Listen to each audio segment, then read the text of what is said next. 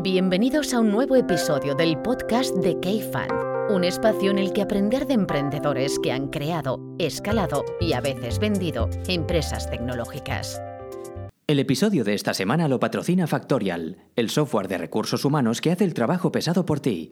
Comienza a gestionar tu empresa con reportes avanzados, nóminas, un gestor de vacaciones, control horario y mucho más. Factorial, la asesoría laboral del siglo XXI. Descubre más en factorialhr.es. Buenos días a todos, estoy aquí con Borja. ¿Qué tal estás, Borja? Yo, genial, como siempre. Bueno, Borja ha sido invitado de ultimísima hora. Estaba por Me la oficina y como un titán. vente para aquí. Pero porque he visto a los dos que entraban y he dicho, ahí voy directo. ¿Y quiénes son estos dos que entraban? Pues se presentan ellos, ¿no? Venga, eh, Venga, Quincho, ¿quieres empezar dale. tú? A mí ya me conocen en el podcast porque yo participé hace, hace, un- hace el año pasado o hace dos años. Era en pandemia, me acuerdo, porque estabas en un cubículo. Pero. Es verdad, hace un año. Bueno, yo soy Quincho Cortés, soy el, el country manager de, de Trade Republic en España.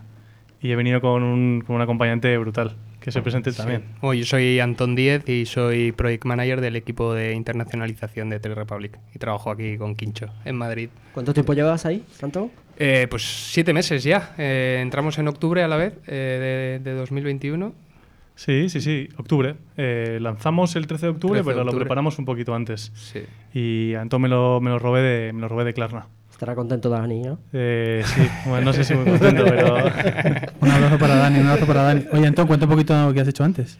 Sí, os cuento. eh, bueno, lo que, lo que contaba Quincho, yo había estado antes en Klarna, eh, dentro del equipo también de expansión comercial en, en Madrid, pero la mayor parte de mi carrera ha sido en JP Morgan, el banco americano, en la parte de gestión de activos eh, para clientes de banca privada, donde estuve siete años, eh, los cuatro primeros en la oficina de Madrid, cubriendo clientes españoles, y los tres últimos de esa etapa en Nueva York, en las oficinas centrales, donde cubría clientes internacionales que tenían el dinero en Estados Unidos. Igual os empiezo a contar un poco cómo fue la historia de cómo lo pesqué, porque yo decidí apretar el gatillo y, y saltar a trade de- de- de- desde Shopify y sé a nivel usuario básico eh, sobre temas de inversión. Me he puesto mucho las pilas estos meses, ¿eh? pero, pero la verdad es que entraba en una industria que era nueva para mí. Y me enteré que, que Antón estaba medio de salida de Klarna y, y nada, yo lo te fichamos en 24 horas o algo así. Sí. Un, proceso, un proceso de Fast track. Una cena. cuatro o cinco entrevistas. No, no, no, proceso completo entero, con, con- incluso con ejercicio, ¿no? Y Sí, fue sí, como, sí, sí. mira, este chaval se va a venir conmigo 100%. Eso es Aparte porque es- estaba cotizado entonces. Exacto. Bueno, aparte es de Bilbao, o sea, que lo tiene todo. o sea, Todo, todo el pack. ¿Cuántos, estáis ahora en la OFI? Ah, Pensé que ibas a decir cuántos sois de Bilbao. es buena pregunta. ¿no? Estamos ahora en la oficina de Madrid, estamos unos cinco, diría yo, seis, y luego desde la oficina de Berlín dando soporte a, a España hay dos personas más y todo el equipo de Customer Service, que son unas 25 personas para España. ¿Cuántos empleados hay en total? ¿En trade? No sé cuál es el último número, porque últimamente le hemos pegado acelerón al hiring. Eh, tenemos que estar entre los 600, 700 quizás. Sí, por ahí. ahora mismo. 600. ¿no? Pero vamos, que es una empresa que tiene dos años y medio de operación. O sea, que, que crecimiento salvaje. Oye, ¿qué es esto de Trade Republic? Que no, que no, no, no hemos hablado de ello. Tony, ¿quieres pegarle tú? Que... ¿Cómo se, cómo se Sí. cuenta Pitch. esto? ¿Cuál es el pitch? Bueno, el pitch es que es un neobroker eh, que se fundó en 2015 cuando se juntaron los, los tres eh, cofundadores en Berlín y, y decidieron que había ahí un- una oportunidad de mercado que se podía cubrir eh, y se ponen a trabajar en la tecnología y las licencias y lanzan el neobroker en 2019. ¿Qué habían montado los tres? Estuvo en, cuatro años. Bueno, un- uno venía de banca, ¿no? Banca de inversión. Banca de inversión. Merrill Lynch, creo. Y otro, el CTO venía de... no, yo creo que no, no sé exactamente dónde venía, la verdad. Eh, me va a llevar un capón, ¿eh? Sí. Eh, pero eso, estuvieron cuatro años trabajando en la licencia y en, y en el, Y en el desarrollar el producto. Sin ningún tipo de. sin tener ningún- ni la beta lista, eh, sabiendo perfectamente lo que estaban haciendo y tirando como jabatos. Y en 2019, efectivamente, seguir igual Antón. Lanzan eh, con la licencia. Ah, o sea, que eh, estuvieron cuatro años para lanzar. remando. Sí, sí, sí. Increíble.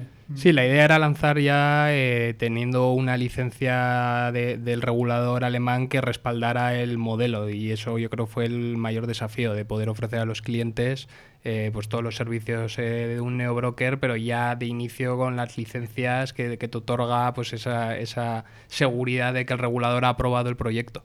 Claro, claro. Sí, no, Joder. es todo el heavy lifting que tienes que hacer y además ser muy educador, ¿no? Porque sería de los primeros players en la región. ¿no?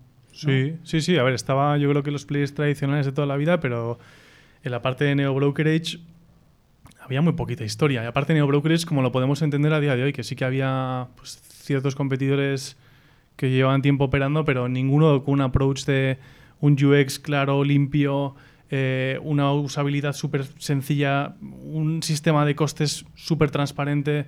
Eh, no había nadie operando, operando ni, ni ofreciendo un producto así a nadie. Sí. Yo creo. Sí, al final lo que la propuesta de valor en ese momento es, oye, eh, el acceso al mercado de capitales no es sencillo para todo el mundo. O sea, tú tienes los bancos tradicionales que tienen sus productos, que tienen pues, sus mínimos de inversión o importes mínimos para clientes.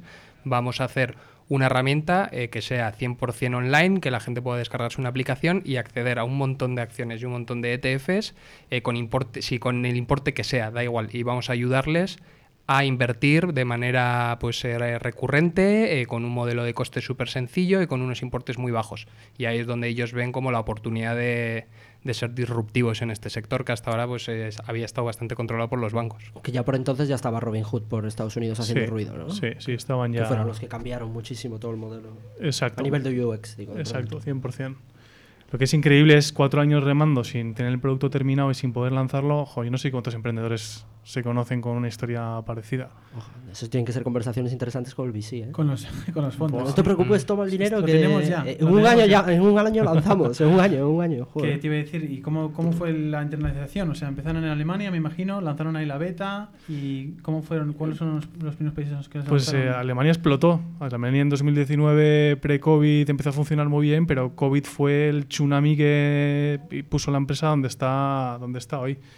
Eh, se arrancó en Alemania con un exitazo brutal y el siguiente mercado donde se lanzó fue Francia, que fue el primer conejillo de indias de, de hacer un asalto en un mercado nuevo. Eh, y funcionó bastante bien y de ahí saltamos España y ¿quién más? Eh, bueno, perdón, Austria. Austria y Francia se lanzaron al mismo tiempo. Austria al final bebe muchísimo de, de estrategias de marketing y de assets de, de Alemania Alemania, mismo, o sea que tampoco hubo que hacer un heavy lifting gordo. Y luego vino Francia, luego vinimos nosotros de España, octubre, y luego ya se lanzó Italia y Holanda.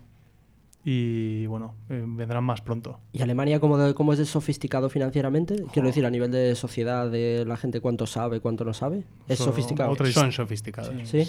De hecho, yo creo que el éxito en Alemania viene a raíz de que la gente, pues eh, cuando llega la pandemia y ven que tienen ahí un montón de ahorro que no pueden utilizar para nada, pues están en casa, pues empiezan a, a- invertirlo. Entonces, como ya tienen la cultura para tomar decisiones de inversión por, por sí solos, pues una herramienta como, como la que ofrecía Trade es como muy atractiva para ellos. Oye, costes eh, súper sencillos de entender, eh, un- una accesibilidad a producto gigante eh, y tengo el dinero disponible y la cultura para empezar a invertir de manera recurrente pues, en tantos ETFs, en lo que sea. Entonces, oye, pues cuando ya la gente tiene ese esa sofistique- sofisti- Sofisticación. sofisticación, Eso, eso. eh, pues eh, para, es, es más sencillo y ahí es cuando, cuando explota el eh, Trade Republic en Y Alemania. luego es que es un combinado perfecto porque tienes la capacidad de ahorro de un alemán combinado con el ahorro que se genera en COVID porque no hay consumo casi, con un producto que es bastante brutal, fácil, accesible. eh, o sea, el cóctel es riquísimo. Más ¿no? los meme stocks. Más los meme stocks, exacto, más la tormenta del contexto. Sí. O sea, y, y nada, Alemania es, es una. Yo me atrevería a decir que es una love brand, aquí estamos peleándolo, pero, y lo conseguiremos, pero ahí es toda una referencia para mucha, mucha gente en, en- en temas de finanzas personales. ¿no? ¿Y habéis dicho acciones, ETFs, cripto también o no? Cripto, derivados. Y sí, cripto lanzamos hace, nada, hace 6, 8 semanas. eh, En España. en España. En, en Alemania llevaba ya eh, una temporada muy larga eh, funcionando. Y ahora seguiremos lanzando cripto en, el resto de países. Es al final un tipo de asset que, que es muy interesante. Al final es un. ¿Cómo, es, cómo lo llamaba nuestro amigo Naval? Es una. ah, como que. mm, Es una apuesta como que desequilibrada, ¿no? O sea, es una apuesta que al final una exposición muy pequeña te puede dar un retorno muy alto y es un tipo de asset que está por ver, pero que puede, puede dar la vuelta al sistema financiero y tener un poco de exposiciones interesante. Al final la idea es eh, ofrecer el acceso a todo, ¿sabes? Y que la gente pues que quiere invertir y quiere pues crear carteras de inversión a largo plazo pues puedan acceder a todos los productos disponibles en el mercado y ya tomar sus decisiones de qué peso le quieren dar a cada cosa, porque como cripto eh, parece arriesgado, pero dentro de tu cartera igual tener un porcentaje pequeño, pues oye, te aporta esa, eso que dice Quincho de una gran rentabilidad. Es eh, Mm. a- apuesta simétrica, se llama. Y, luego al final la parte de cripto es muy interesante para nosotros porque eh, me acuerdo nada más lanzar en el mercado, hicimos una encuesta de apetito de inversión y diferentes eh, asset classes y, y, las generaciones nuevas, bueno, las generaciones nuevas no, de todos los segmentos de población que estudiamos, todos los no inversores decían que el, que el tipo de activo con el que empezarían a invertir era cripto. O sea que ha sido la puerta para empezar a invertir para mucha gente y ha sido la puerta para la, al, al, mundo de la educación financiera para muchísima gente, ¿no? Con, con un asset muy volátil y, y, quizás hasta puede ser hasta peligroso, pero eh, nos guste más o menos, ha sido una revolución a nivel educacional en todo el mundo para generaciones nuevas. Y por de, un tema de producto de UX probablemente también. 100% también. también. O sea, que Coinbase, con... que Coinbase, o sea, así como hay ah. mucho legacy de aplicaciones y software de bolsa, pues Coinbase nace con, bueno, que puede ser el estándar, nace con una UX un poco ya, o sea, Para un gente, poco, ¿no? bastante de trabajada. Sí. Oye, ¿y cuál es, cuál es el, o sea, cuál es el público, el cliente objetivo vuestro? ¿Quién es el cliente que digas, el perfil de cliente que digas, este tío debería estar ahora mismo utilizando mi aplicación? Bueno, la, la, realidad es que la aplicación está preparada para cualquier persona que tenga en su mente empezar a invertir y, y, y hacerlo de una manera recurrente y, a largo plazo. Es decir, eh, pues puede ser gente más joven que pues eh, empieza a trabajar y tiene un, excedente que quiere invertir y que no eh, se quede en la cuenta del banco donde le están cobrando comisiones o, o, está perdiendo poder adquisitivo, o puede ser gente que lleva mucho tiempo trabajando y se da cuenta que tiene un dinero ahí parado en el banco que no le está sirviendo de nada y lo quiere poner a, a trabajar. Entonces, eh, el segmento que nosotros podemos cubrir es, es, es todo, eh, todo el espectro. Sí que es cierto que que nosotros eh, por, por, el, por, la marca y por el tipo de, de UX que tenemos hemos atraído a mucha gente de, de, que llamamos newbies, o sea, nuevos, nuevos inversores. Eh, pues gente que, que, está familiarizada con las aplicaciones, que igual estaba familiarizada con, con cripto y pues quiere dar el paso a otro tipo de activo y empiezan a invertir con nosotros. Y, y siendo un producto súper sticky, porque al final cambiarte de plataforma de ahorro o de inversión es, es, un coñazo. Mm eh, sí que estamos viendo muchísima gente traer. O sea, yo creo que cada vez hay más gente consciente de, oye, estoy pagando un gasto de custodia. O sea, me están cobrando por tener mis acciones ahí sin ningún tipo de. O, hay muchos brokers que tienen comisiones eh, eh, que van a ganancia. Eh, y ahora hay muchísima gente que se está volviendo mucho más sensible y estamos viendo mucha gente con carteras muy interesantes moviéndose a trade. Está siendo una pasada verlo. O sea, es un, al final es un binomio bastante interesante lo de, o sea, mejor producto y mejores precios, ¿no? 100%. O sea, que es bastante imbatible. Lo que pasa que es, vamos acompañado también de educación financiera, porque si la gente no es sensible a que te cobren un gasto de custodia, jamás se va a enterar o jamás va a valorar el, el, el tema del precio. Claro, claro, claro. Entonces es, yo diría que es más de producto que de condiciones, aunque el inversor sensible sí que, sí que lo estamos viendo venirse. Hmm. De hecho, a mí me pasa, igual no somos aquí tampoco el ejemplo de nada, pero a mí me pasa que el tema de las comisiones llega a un punto, o sea, que tienes cierta insensibilidad. O sea, a mí me da igual las comisiones de, de Giro o las comisiones de Trade Republic. Me, parece, me, me, interesa el mejor producto y me voy con el mejor producto. Exacto, eso que está diciendo, exactamente. Hmm. Sí. Oye, y esto, esta labor educativa, decías ahora, por ejemplo, Andón, que, que, hay mucha gente que empieza a invertir de primeras. O sea, ¿cómo, cómo se consigue esto de educar al, al mercado, al público para invertir? O sea, y de hecho con, con, todo el tema de Robinhood y los meme stocks hubo mucho debate de decir, oye, esto es incluso demasiado fácil para comprar y está toda la parte de derivados, opciones y demás. Eh, que bueno, cuando explotaba, que era GameStop y tal, pues en la subida todos contentos, en las bajadas de, de, aparecían mm. las críticas a, a, a Robinhood.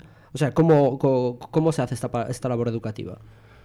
O sea, yo creo que es un proceso que, que, que, es muy lento y que yo dividiría en dos fases. Por un lado, el, el por qué tienes que invertir, es decir, oye, eh, entender qué es la inflación, pero no como concepto, sino cómo te afecta a ti en el día a día. Oye, pues entiende que el, el pan que te compraste hace un año costaba 20 céntimos menos que el de ahora. Eso es inflación. Y, ver cómo tu dinero en la cuenta no ha generado ningún rendimiento y cómo tienes que pagar tú un extra por los bienes eh, que consumes habitualmente. Eh, em, empezar a, comprender eso. Eh, entender eh, cómo funcionan los planes de pensiones públicos. Oye, pues las nuevas generaciones pagan a las generaciones que se han jubilado.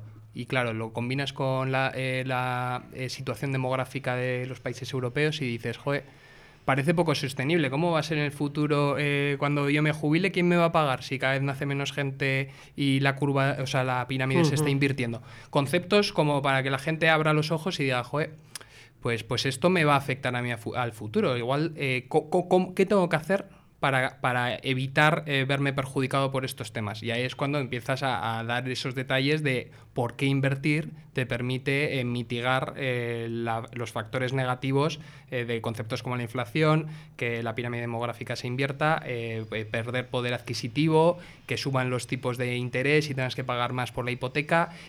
conceptos así. Una vez que eso está trasladado a la población y la, y la gente tiene eh, pues ese, ese entendimiento y, Y esto, y- perdón, Antonio, ¿y esto cómo lo trasladáis? A través de contenido puro y duro. Sí, Sí, es, es generación de contenido y es, es un contenido que tiene que ser eh, pues, sencillo y fácil, de, y, fácil de digerir, que es, que es el desafío, porque la información está ahí, siempre ha estado, pero ¿cómo la trasladas tú Claro. a los usuarios para que les cale? Ese es el, el verdadero desafío. Y no puede ser un agorero diciendo a la gente que se va a quedar. O sea, un tío joven que escucha un mensaje turbo negativo de oye, te vas a quedar sin pensión. O sea, hay que hacerlo de una manera también elegante y no muy. Sí. Sí, no- hemos, las, normalmente las que vemos aquí de- en el fondo lo personalizan mucho, ¿no? Sí. Oye, Ana tiene X años, Ana tiene este perfil, Ana Mm. se dio cuenta de esto y... Sí. Tiene que ser algo razonable también, porque igual una ¿no? persona de 20 años pues tendrá otras eh, preocupaciones que igual no son qué va a pasar cuando se jubile. Claro. Entonces también hay que ajustar el mensaje para que la gente lo comprenda y, y- y no le preocupe, pero que sí diga, joder, pues ahora que me han sobrado 200 euros al mes, voy a empezar a invertirlos y que, y que haya ese calado. Y luego la segunda fase es ya más eh, de, de producto de cómo invierto de una manera que tenga sentido. ¿Qué es un producto bueno en términos de rentabilidad y en términos de coste? Eh, ¿Cómo tengo que, hacer esta inversión a largo plazo? Y ahí es cuando ya puedes empezar a hablar, oye, pues las acciones, los ETF, los fondos, los planes de pensiones. O sea, hay una, parte de, producto, de ver eh, cómo alguien puede ser autosuficiente, ahorrar dinero y no renunciar a calidad, eh, que, la gente tiene que también aprender. Porque, bueno, en España pues eh, siempre nos hemos apoyado muchísimo en, en los bancos. Y bueno, pues, eh, pues históricamente también pasaron cosas que, que mucha gente culpa a los bancos, pero también eh, podrías decir que, que es responsabilidad de uno mismo de eh, comprender lo que, lo que está haciendo con el dinero, del mismo modo que en, en muchos aspectos de la vida eh, pues tomas decisiones tú solo y, y- y esto lo hemos hablado tú, Quincho. Joder, me encanta, esta- me encanta Na- este na- tema. Nadie, nadie te para a ti de tomar malas decisiones que pueden tener un impacto económico. Entonces, oye, cuando vas al banco te van a ofrecer cosas que pueden ser buenas, eh, pero tú tienes que ser capaz de, de- de decidir y ser crítico y valorar lo tuyo de una manera independiente. Del mismo modo que cuando llevas el coche al taller, eh, pues igual en un taller te están timando y en otro no, o si vas a, a una discoteca y te gastas el sueldo de un mes eh, comprando botellas o chupitos, a- o sea, es un poco... eh, eh, O sea, ser crítico. El, sí. el, el advisor tradicional de la banca y en otro lado el broker, donde, donde te posiciones en el medio, ¿no? Claro, tú tienes eh, asesores y, ba- y bancos que ofrecen sus productos y luego tienes eh, plataformas que te dan acceso eh, pues a, los productos y nadie te dice lo que tienes que hacer. Entonces tú puedes eh, moverte en, en ese mundo de, oye, yo voy al banco, me recomiendan, valoro internamente y decido que es una buena un- inversión lo que me están diciendo o yo eh, no necesito que nadie me diga lo que tengo que hacer y, y- hago yo mis propias inversiones eh, porque tengo el conocimiento suficiente. Eh, en ese mundo hay mil variables que, que tú puedes, que tú puedes eh, aplicar, pero bueno, yo creo que lo importante es tener el conocimiento suficiente para hacer una autocrítica de lo que tienes delante. Y luego hay otra cosa, hay dos puntos más. El primero es, yo creo que nuestro feature, como killer feature en, en, en, en Trade es nuestro, nuestro plan de ahorro, que es, es una contribución periódica eh, a un ETF normalmente, pero puede ser una acción eh, de manera prolongada en el tiempo. Y sí que empujamos un poco a la gente a que empiece a pensar a invertir de esa manera. ¿ETF que recomendáis vosotros o que No, bueno, no, no, en general, pueden elegir cualquier vale, tipo vale. de... Activo, ¿no? Y puedes hacer ¿Localizáis contribuciones... el producto para España o...? Eh, en algunas cosas sí, pero en la selección de assets todavía, todavía, Todavía no. Y eh, vamos a lanzar dentro de poco una cosita, pero, pero todavía nada. Y luego la segunda cosa es que hay muchísimo material de- formación en, en- en plataformas de contenido como YouTube o como hay muchísimo blogger, hay muchísima gente en Twitter, En TikTok. en TikTok, en TikTok también. Hay un, hay un montón de gente, hay un montón de contenido ahí. Entonces, cuando es curioso, pero cuando la gente empieza a meter las pelas en, en un sitio, la gente empieza a buscar contenido de contenido. Y hay muchísimas fuentes de contenido de muchísima calidad fuera. Eh, la idea es cómo haces una, una- un contenido neutral en el que no recomiendes a nadie nada Eh, Y a la vez seas informativo. y a la vez seas informativo. Es, hay un reto muy grande, pero es un reto súper, súper chulo. Y ahí nos estamos metiendo a fuego. También es que hay mucho, hay mucho cantamañanas en, en TikTok. Twitter y en TikTok. En TikTok hay sí, mucho, sí. Es una pasada. ¿Y esa parte de educación financiera, o sea, cómo veis la educación financiera en España? A nivel de bolsa, inversión, ahorro. En general, comparado con otros países o... Sí, sí, sí, vosotros que tenéis un poco... con Alemania, Buah, imagino que muy mal, la noche y el día. La noche del día, ¿no? Lo ves en el comportamiento de, de cómo, cómo, cómo, cómo se está comprando el inversor que tenemos la plataforma en Alemania y el que el de aquí. Claro, por eso vosotros tenéis que tener datos de primera mano. ¿no? Sí, se nota un montón. Y luego en, los volúmenes también. El cliente medio es una pasada comparar la capacidad de ahorro e inversión que tiene un austríaco o un alemán comparado con un italiano o un español. Es una salvajada. No, no, no puedo compartir cifras, pero, pero es gente que se puede permitir hacer muchos errores, es gente que se puede permitir tomar muchos riesgos o más riesgos que la gente de aquí. Y es gente que llega, yo creo que a la fase de inversión con muchísima más, con una capa de conocimiento que aquí no lo hemos visto, o Y- es muy poco frecuente. Y eso me imagino que afecta mucho a la parte de contenidos y afecta al producto en sí. O el producto no se localiza en ese sentido. Pues es que a mucha gente nos pregunta un montón de cosas, pero es que la empresa tiene dos años y medio de operación. O sea, Ya, estamos sobreviviendo al tsunami de- del año pasado. O sea que estamos... Y, y de hoy. y de hoy. Exacto, o sea, y de hoy. eh, pero hay un montón de planes, hay un montón de cosas. Estamos contratando gente brutal. eh, Borja, tú conoces alguno que viene de, Sí, de tu época en Stripe. Pero estamos haciendo, estamos montando un equipo bastante, bastante bueno y los planes son súper, súper ambiciosos. O sea, nos queremos convertir en la plataforma de ahorro eh, de todos los europeos. Y es que el tema del ahorro, el tema de las pensiones, el tema de los tipos, el tema de... Es un problema que a medio plazo es uno de los problemas más grandes a los que se enfrenta la sociedad europea y no estoy exagerando. Es que eso está- esto es así. Totalmente. De hecho, me acuerdo cuando, eh, cuando eh, empezaste el proceso que hablamos.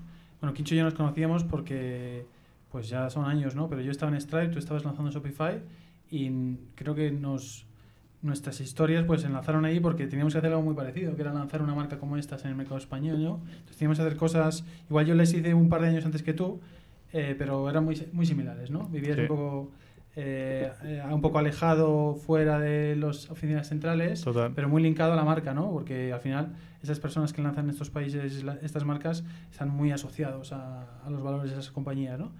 Y cuando tuviste la- eh, este proceso, me acuerdo que lo hablamos mucho, ¿no? Esa, esa componente educacional que ya hemos comentado eh, antes, lo importante que es, creo que es uno de los problemas a nivel consumer más importantes a solucionar que puede haber a día de hoy. Súper de acuerdo. Y si tú ves el calado de nuestros inversores, Sequoia, Fundesfan, Axel, eh, o sea, eh, esta gente no apuesta por alguien que va a resolver un problema pequeñito. Esto es un problema muy, muy grande. Y es un problema que es, no diría que inevitable, porque nada es inevitable, pero es que va a pasar. O sea, La esto bomba explotará, ¿no? esperemos que no, y esperemos poder ayudar a muchísima ¿Qué gente. has, qué has aprendido de, en estos ocho meses en Trade Republic? O sea, ¿qué, qué no sabías de, de, del- de los clientes, potenciales clientes en España y ahora has aprendido durante, este- durante estos ocho meses?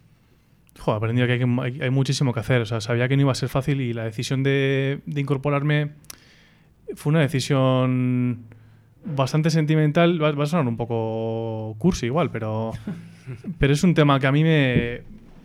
Yo tengo la suerte de poder empezar a invertir temprano. Tengo gente alrededor mío, familiares amigos que se han quedado un poco atrás. Y para mí era un tema mega sensible, por motivos personales entre otras cosas, no fue solo, no fue solo esto, pero fue, un- fue una parte importante de mi decisión.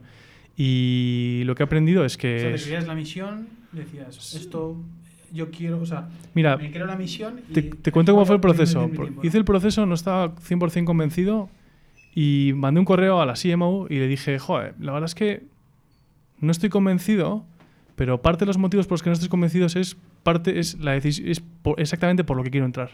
Mm. Y dije, porque cuando hice el assessment dije, joder, fintech, inversión, especulación. Y dije, qué puta mierda, tío. Que yo lo vea de esa manera. Pues ahora quiero cambiarlo. Y le escribí, le, le expliqué eso a la CMO. Le dije, mira, los motivos por los que te iba a decir que no van a ser los motivos por los que te digo que sí.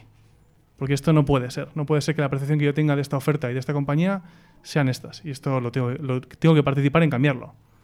Y ya suena muy cursi, pero fue un poco así. Y he aprendido pues que eso, que hay mucho que hacer y que, y que somos muy necesarios. No sé, Anton, tú que has aprendido estos ocho meses. O sea, yo la, la idea que tenía al unirme a este proyecto es, yo venía de asesorar a grandes patrimonios en, en cómo debían invertir. Y no te estoy hablando de, de- o sea, te estoy hablando de gente que vendía la empresa familiar por 100, 200, 300 millones, eh, no sabían qué hacer con ese dinero y nosotros le decíamos, haz esto.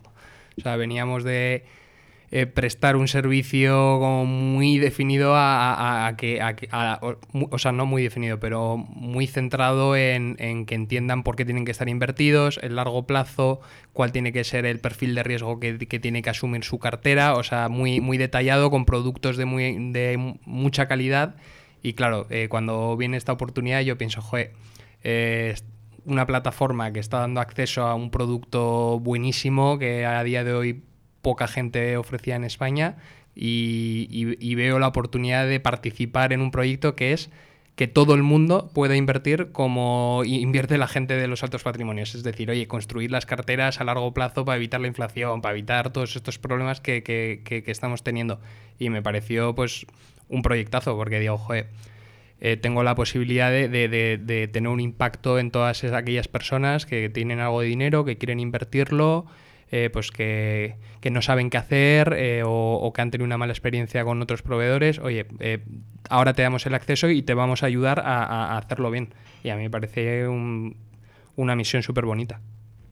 ¿Y tú, Antón, qué haces en el día a día como Project Manager? Ese es el título, ¿no? Project Sí, Manager. sí, sí, Bueno, sí. De todo, tío. Hago, soy el chico de los recados. Que va, hace un montón de cosas Ha- hago, hago, hago de todo. eh, pero bueno, eh, eh, lo que más tiempo me ha quitado probablemente estos meses, eh, aparte del lanzamiento, pues que fue una locura porque entramos el 1 de octubre y, Ahora os queremos preguntar sobre Sí, eso sí, también. sobre y lanzamos el 13, pues imagínate, pues los últimos flecos eh, por arreglar y, que luego fue un, se hizo viral y tuvimos muchísimo éxito. eh, pero lo que más tiempo me ha quitado ha sido eh, conseguir las licencias para lanzar cripto en España. Eh, trabajando con, con el Banco de España eh, pues en enviar todos los manuales de prevención de blanqueo de capitales, eh, pues los formularios que nos pedían, de identificar a la gente que, que controla pues, pues, Trade Republic Bank, etcétera. Y como era un, un- tema nuevo que se, se decidió, bueno, que lo, que lo que lo lanzó Banco de España, creo que fue en octubre, en noviembre, y dijeron, oye, a partir de ahora, eh, para ofrecer cripto, eh, tenéis que estar registrados con nosotros y todos aquellos que no est- estéis haciéndolo, como era nuestro caso, lo tenéis que hacer antes de poder lanzarlo. Ujú. Entonces, oye, pues fuimos eh, pioneros de, de ver exactamente eh, qué, necesi- qué necesitaban y cómo hacerlo, y nos fue bastante bien porque nos registramos en, en poco tiempo. No, fue el tiempo récord, yo creo, de los países de trade, de, de los más rápidos. Sí, y de los primeros en De los España. primeros en España también. Sí, sí. Joder, qué bien. Pues es un proyecto, Jaime. ¿Y cómo se, lanza, cómo se lanza un, un producto como Tres Republic en España? Joder, ¿cómo- Contadnos un poquito cómo, ¿Cómo se es lanzó esto. o cómo se debe lanzar? Puedes contar las dos. contar Eh, las a dos. ver, nosotros decidimos hacer una entrada muy fuerte. Y. ¿Por qué deciden España ellos? Pues es un, es, es España antes que bastantes países europeos. Sí, es un, es un mercado súper interesante. Bueno, a nivel volumen de población es, es- es grande. eh, y, y luego es uno de los países que, en los que el problema que estamos intentando resolver es, es, más, es más urgente de resolver. O sea, que los, los vientos de cola, que son muchos problemas, eh, pues igual aquí son más, son más urgentes de resolver, como he dicho antes. Entonces eh, se decía aquí lanzar muy rápido y, y lanzar muy fuertes. Y lanzamos, lanzamos con, una, con una promoción al final. eh, nosotros hasta hace muy poco hemos estado ofreciendo una acción gratis para que la gente que es newbie entienda lo que es ser, un- ser un no sé si es tenedor de una acción o un, Sí. un shareholder Inversor, sí. un inversor, eh, nada más bajarse la aplicación y que entiendan lo que es. Y, y nada, esa promoción se, se hizo súper viral. Foro coches, ¿no? Fue, lo petó un foro coches. Bueno, va- va- varios, varios foros, pero... Una acción, podías elegir la que quisiste. No, era, No, no. era- estaba randomizado y, y era hasta 200 euros. Y nada, eh, se, se- se vino grande, o sea, se Sí. vino muy Ah, fuerte. Sí, fue... expectativas. Joder, explotó, expectativas, explotó sí. todo. O ¿Y sea, esto, porque esto, cuando lanzasteis? ¿Dónde estaba el Nasdaq cuando lanzasteis? O sea, no, no había ocurrido todo. No, no, no, estábamos ¿verdad? todavía en Sí. tiempos felices. Ah, vale, vale. Octubre, sí, sí. noviembre. 13 de sí. octubre fue. 13 de 13 de octubre. octubre, bueno. hasta enero yo Justo creo que antes del aguantó. pico, ¿no? Sí. Exacto. ¿Y esto fue, se había hecho igual en algún país o Se había hecho, lo que pasa que aquí somos un poco más sensibles a promociones que... qué, elegante? Que no- Somos que más no- sensibles. Al ahorro no, pero. Y- pero ha sido una pasada, ¿eh? O sea, dentro de lo que de lo que se ha podido ir un poco de madre, ha sido una entrada en el mercado súper, súper buena a nivel de números, a nivel de brand awareness, a nivel de, de, de muchísimas cosas. O sea, yo he trabajado también en B2C antes en, en Airbnb, era un poco diferente, pero una entrada de ese calibre en B2C, yo no, no sé, me, me pareció muy, muy heavy lo que vimos en, Sí. de, de octubre a enero. No, y que además la promoción iba muy en línea con la misión. Oye, empieza a invertir oye, y te ponemos nosotros pues eh, hasta 200 euros en una acción o fracción de acción y, eres tú, ya- ya eres inversor. Esto es lo que es ser inversor. A partir de aquí, eh, que decida el cliente cómo quiere continuar. Y tenéis un plan de, de referencia. De, ¿no? Se da un, este, el word of mouth en este negocio funciona muy bien. ¿no? Es súper importante. Al final hay mucha gente que se anima a invertir porque alguien, porque alguien de, de su círculo de confianza le ha animado a hacerlo. Claro. Y, y nada, ha estado operando hasta hace muy poquito, que estamos ahora refrescándolo con un par de cosas nuevas y, y lo volvemos a activar dentro de poco. Pero sí, es súper importante. Es una vía de adquisición muy, muy, muy buena para nosotros. No, además está guay, porque es un producto bastante viral, o sea, que de boca a oreja, y después que el CAC acaba siendo la acción que compre el muchacho.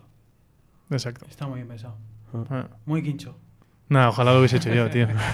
Eso venía precocinado. Ah. Oye, y el tema de planes de pensiones, que lo habéis hablado, que lo habéis comentado varias veces, ¿cómo veis vosotros ese tema? ¿Qué se retúa, Eh, sí, sí. os- eh, planes de pensiones privados, ¿no? Sí. Sí. Bueno, al final Bueno, puedes hablar de la seguridad social también, pero Sí, bueno, no, mejor me centro en los, no sé cuál es más leaky bucket de los dos. Pues bueno, al final es un producto que eh, hasta hace poco, eh, bueno, sigue teniendo ventajas fiscales, pero hasta hace poco tenía unas ventajas fiscales brutales. Y era que podías meter, pues creo que era hasta 8.000 euros eh, y, eso lo, metías con tu salario bruto. Entonces, oye, la- el ahorro fiscal año a año eh, que proporcionaba la gente que tenía ese excedente para invertir, pues era incuestionable que fueras a meter tus 8.000 euritos todos los años al plan de pensiones. Lo que pasa y lo que pasó fue que, que esa ventaja fiscal pues se quitó el foco de la calidad del producto. Es decir, oye, como a mí me están devolviendo en la declaración de la renta dinero porque he metido en un plan de pensiones, me da igual si el plan de pensión sube, baja, si me cobran el 1,5, el 2 o el 0,5, porque bueno, eh, al final es un dinero que hasta que no me retire no voy a utilizar y, me están devolviendo todos los años en la declaración de la renta. Eh, claro, eso eh, pues ha llevado a una situación de, en mi opinión, de tener pues un- una serie de planes de pensiones para la gente que, que son malos, porque oye, pues la rentabilidad no es buena. Eh, son caros, eran mucho más caros antes de que eh, eh, entrara en regulación, que pusieron unos límites, pero antes eh, las comisiones eran bestiales. Y bueno, al final la gente no es consciente que eso sigue siendo su dinero. Y, aquí hablamos pues, del interés compuesto que nos encanta a Quincho y a mí hablar. Pero de mil euros generando el 5% durante 30 años es una Es una burra de dinero. Y bueno, pues si en vez del 5% es el 2,5%, porque el otro 2,5% se lo ha quedado eh, la casa que te gestiona el plan de pensiones, eh, pues es muchísimo menos dinero. Entonces, oye, eh, pues esos productos mm, están cambiando, eh, hay nuevos eh, players que, que- están ofreciendo eh, pues, productos algo más eficientes, pero bueno, yo siempre he cuestionado que, que puede ser un poco la ventaja fiscal lo, comido po- por, lo servido, porque si te ahorras ahora un poco, pero luego estás invirtiendo con un coste mayor, con una rentabilidad menor a largo plazo, igual te hubiera salido mejor no meterlo ahí e invertirlo donde quieras de tú desde inicio. O sea, eso es un, un debate que- que yo siempre expongo y que algún día me gustaría analizar. O sea, como ya no hay ventaja fiscal, más competitivo. No, sigue habiendo algo de ventaja fiscal. me- eh, la, re- la redujeron. Creo que eh, si lo haces tú por fuera es hasta 1.500 euros, creo que es. eh, si lo haces con la empresa sigue He siendo dejado, he dejado de hacerlo. o- Ya, ocho mil. Es- Mm. Sí, pero al final en términos de rentabilidad, si tú miras el, el producto, eh, pues la rentabilidad eh, creo que casi seguro que va a ser menor que si hubieras eh, cogido tú un ETF eh, o- y hubieras invertido por fuera y los costes son mucho mayores. Y luego otro tema interesante es que, que no eliges tú normalmente, si lo haces a través de una empresa, no eliges tú el perfil de- de la inversión, sino que es eh, el que asigna la empresa. Entonces, oye, no es lo mismo un tío de la empresa que tiene 55 tacos eh, que mete en el plan de pensiones que uno, un becario que acaba de entrar y, y va a meter al plan de pensiones de la empresa y está en el mismo perfil. Oye, pues igual esa persona que es más joven debería eh, invertir eh, con, con un riesgo, riesgo mayor. Es una pasada la cantidad de letra pequeña que hay, lo poco sensibles que somos en España a este tipo de cosas. Pero bueno, ya llegaremos 100%. Pero ¿Sensibles en qué sentido? pues a comisiones, a gastos, a cosas escondidas, a... Y en, en países un poco más maduros sí que, sí que se dan cuenta y, y es un criterio de selección de dónde meter tu dinero muy, muy importante. Pero el sur de Europa, España en concreto, la gente todavía estamos un poco Bueno, en el lo que curso ante- hablábamos en el curso anterior. financiera de antes, Exacto, ¿no? sí. Y hay mucha gente haciendo muchas virguerías con dinero de, de otra- de otras personas. Y bueno, aquí estamos para intentar arreglarlo. Yo, eh, no sé si nos estamos acercando. Tú, eres tú el que tiene Ah, ¿sí? prisa hoy, Soy yo. Borja, pues así es que no te, no te no, es que preocupes. es, eh, me parece esto súper interesante, como he dicho antes, eh, la misión de Trade Republic eh, me fascina. Eh, yo quería, estaba pensando en mis colegas, mi grupo de amigos, y, y- y decía, joder, ¿cómo le podría explicar? Y os voy a pasar el micrófono para que lo hagáis vosotros. Lo están escuchando gente, hay universitarios, seria. gente universitarios que tienen sus másters, que esta gente, eh, el 40%, 50%, 30% de sus ahorros van a real estate, y ya está. Luego además viven de ello. Entonces, ¿qué les diríais a esta gente que más o menos es verdad que no tienen educación financiera porque no se han preocupado eh, en cuanto a cuál sería una buena cartera diversificada? Esta es pregunta de web manager, ¿eh? Yo creo que... Sí. Es una- o sea, ¿por qué, ¿por qué tenéis que diversificar, diversificar tu cartera? No me he traído los stats frescos, pero recuerdo hace poco en una sesión que no sé quién dio, que la rentabilidad media en España de la inversión en real estate eh, había sido positiva en los últimos 10 años en tres comunidades autónomas. Increíble. Eh, pero bueno, igual Antón, tú puedes darle un poco más de color. No me acuerdo exactamente de las cifras, pero de, de cuánto era, pero la mayoría de la gente que está invirtiendo en España en real estate está palmándotela en, di- a- a- en los últimos 10 años. Sí. O sea, yo aquí mencionaría dos factores de, de riesgo en la inversión, que uno es la falta de diversificación. eh, pues oye, el precio de real estate sube y baja, entonces tú estás altamente concentrado en un único activo, que si va mal porque de repente eh, te has comprado una casa en Madrid y Madrid eh, ya no le gusta a nadie y se va todo el mundo a vivir a Málaga, eh, pues oye, vas a perder dinero con, con el real estate. Y la segunda es la iliquidez. Es decir, tienes que tener muy claro que ese dinero puede estar bloqueado ahí muchos meses como inversión, porque eh, no vas a igual no, no puedes vender tan rápido como quieres o no te interesa vender en el momento en el que estás y, y- no tienes otro, otro dinero disponible que, utilizar pues, para algún imprevisto. Entonces, oye, las carteras financieras siempre te dan eh, pues, eh, la posibilidad de diversificar con, con importes más pequeños y, y- y la liquidez que te da pues, un fondo de inversión o un ETF, pues que en un par de días tienes el dinero en tu cuenta. De hecho, conectado con esto, y ya si quieres cerramos, Borja, eh, plataformas como Urbanitae o como BRX en, Holanda y demás, es un, joder, me parece es un bombazo. Al final tener exposición a ese tipo de asset sin tener que hacer una concentración de inversión tan grande, joder, es, un- es una pasada. O sea, y que estamos viendo, lo estamos viendo muy de cerca dentro de Trade incluso. Es un tipo de asset que es interesante a largo plazo también. Sí, que- o sea, es interesante como parte de una cartera y eso ya entraríamos en wealth management de, oye, el- cuál es el perfil de inversión de tu amigo, eh, qué, qué objetivo tiene para ese dinero, generar rendimiento, apreciación, o sea, ya entras en más detalles, pero como concepto tener algo de real estate tiene sentido, entonces, oye, pues igual no el 100% de tu patrimonio, pero eh, con un urbanita igual puedes destinar un 5% y el resto lo destinas a otras cositas. Es- ese carácter complementario, ¿no? Que, Sí, sí, eh, pues eh, aquí parece que tenemos la visión de todo a, todo a uno, ¿no? Claro, claro, pues eso, eso es un riesgo, que, que en España ha ido muy bien, pero te puede, te puede ir muy mal. Y de repente estás pillado de pasta porque has perdido tu trabajo y tienes que mal vender el piso. Es que te puede pasar. Entonces, oye, son, son factores de, de riesgo que la gente no, no siempre ha, ha ligado al real estate, pero con la crisis financiera se vio mucho. Cuando la gente tuvo que deshacerse de, de inmuebles eh, muy rápido y mal. Todo a Bitcoin, que es muy líquido y no, y- y- y no es muy- Bueno, sí. y no sube y baja. Oye, y para acabar, que yo creo que no podríamos grabar esto sin preguntaros cómo veis el momento actual. ¿De los mercados? Sí. Mm. Antes, antes de empezar a grabar, bromeaba con Quincho porque tiene una camiseta de 3 Republic y le decía que tenía que tener un LED debajo con lo que cae el Nasdaq cada día. Para ir por la calle con. Joder. Está Estaría- cayendo otro 3 o ya, ya- ya he perdido la cuenta.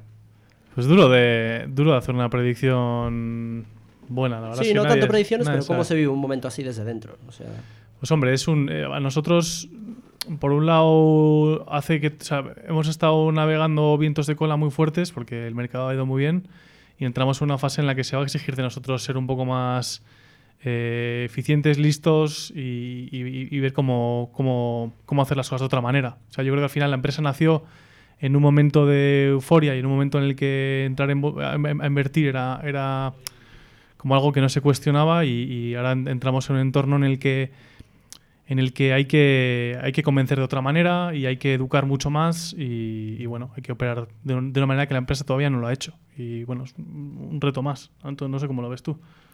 Hombre, yo creo que pues, estas situaciones de mercado se dan cada cierto tiempo, entonces al final hay que centrarse en la misión de la empresa a largo plazo, en nuestra estrategia, ir cumpliendo objetivos y bueno, al final un, un neobroker en momentos de volatilidad de, de bolsa igual es hasta, hasta bueno para, para el modelo de negocio, porque de la prensa pone el foco en las bolsas y entonces la gente dice, joder, ahora que ha caído tanto igual es momento de Está comprar. barato. Sí, entonces se ve, se ve movimiento, o sea, no necesariamente es una situación eh, negativa para, para la empresa, pero bueno, pues hay que, hay que ser diligente y, y centrarse en el largo plazo, como siempre. mm.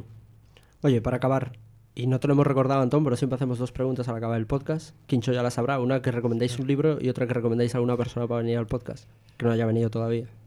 ¿Quieres hacer tu, Así tus recomendaciones poco, nuevas? Pues sí lo que pasa es que yo últimamente estoy poco leyendo muy poco ¿eh? voy a ser honesto aquí llevo unos meses Puedes sin- decir un podcast, puede ser cualquier cosa, ¿eh? Em, mira, estoy últimamente leyendo tan poco que me he metido ahora con, con todo el tema de novela gráfica, tío. Porque tengo poco tiempo y no quiero leer. Entonces me he comprado, no sé si habéis leído Mouse, que es un clásico, No, pero... eh, que es, es un cómic. eh, y me he comprado Persepolis también, que, que se digiere muy, muy rápido. Estoy con esos dos ahora. Bueno, Persepolis de hecho lo he terminado y me ha gustado bastante. Y con a Mouse le pegaré, le pegaré pronto. ¿Y persona para invitar, Quincho? Persona para invitar, joder. A mí le he escuchado en algún podcast ya, pero yo creo que este podcast se merece que venga, igual ha estado el día, ¿eh? Que se venga Alex Artacho a contar cómo ha sido el, el- el resurgir del ave fénix, tío. Porque si lo ves viéndole a él. Estuvo, estuvo al principio, antes de COVID, y justo estaba... ¿eh? Sí, sí, ha estado, pero justo he estado hablando con él para que se venga ahora a contar cómo Es ha que- sido desde marzo de Es 2020. que yo le conozco y es una historia muy heavy. ¿eh? Y yo creo que para el mundo emprendedor, bueno, para la audiencia de este Sí, sí, podcast es un testimoniazo. Pues, oye, me lo has recordado, ¿eh? Mola. Y ¿Tú, yo os voy a recomendar un tostón de libro, pero que me paper. Eh, se llama Team of Rivals, que es eh, de Lincoln. Eh, cuenta la, la- la- la historia de cómo era el candidato menos probable de las primarias republicanas, cómo acabó siendo presidente y cómo se rodeó de los que habían sido sus competidores en las, en las primarias republicanas que le odiaban y, y- y cuenta sobre el carácter, cómo no se le tomaba nada personal y, cómo consiguió manejar todos esos egos y tal. Es- o sea, es como a nivel educativo es eh, sorprendente y, yo que soy muy temperamental y, me pico y me enfado y no sé qué, como que me vino muy bien entender cómo Lincoln se tragó tantas putadillas que le hicieron eh, para llegar a, a- a ser quien, quien fue y rodearse de sus principales enemigos para montar un gobierno. O sea, es que es, es- es bestial y, y- y tiene unos insights bestiales. Y lo recomendaba Obama, lo recomendaban muchos presidentes. eh. Team of Rivals, has dicho. Team of Rivals, sí. ¿Y, y una luego- persona para invitar? Pues yo voy a, voy a recomendar a, a mi novia, que es emprendedora eh, de e-commerce, Lady Pipa.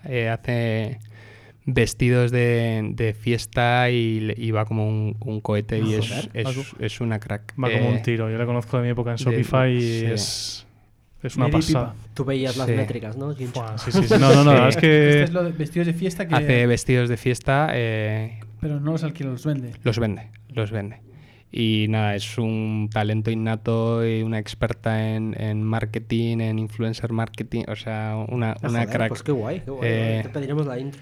Sí, sí. Es eh, una máquina, seguro eh. que os comparte info muy, muy guay y le va súper bien y también, oye, pues dejó un currazo para montar lo que, lo que ella quería hacer y que le gustaba. Mensaje bonito para cerrar. Qué guay, sí, Love, señor. love wins, tío. Los wins, always. Oye, para cerrar, la gente que quiere empezar a invertir con Trade Republic, ¿qué es? ¿traderepublic.es? ¿O cuál es la web? Sí. No, se pueden, se pueden meter en la web trerepublic.es o, Pensé se- que ibais a decir que o- no sabíais cuál era la web. o pueden descargarse la aplicación en...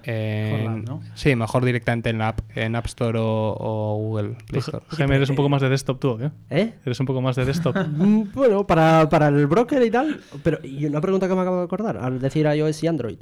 Eh, ¿Tenéis que pagar in-app purchases en cada vez que se compra una stock? No. No, No, no, no, Ah, no. vale, eso está. Vale, vale. Es una buena pregunta, ¿eh? Porque eso sí que sería un buen tax. Si no, Apple estaría. Imagínate. No cayendo hoy. Oye, Quincho, Antón, mil gracias por haber venido. Muchas gracias, chicos. A vosotros, a vosotros. Gracias por la invitación. ¿eh?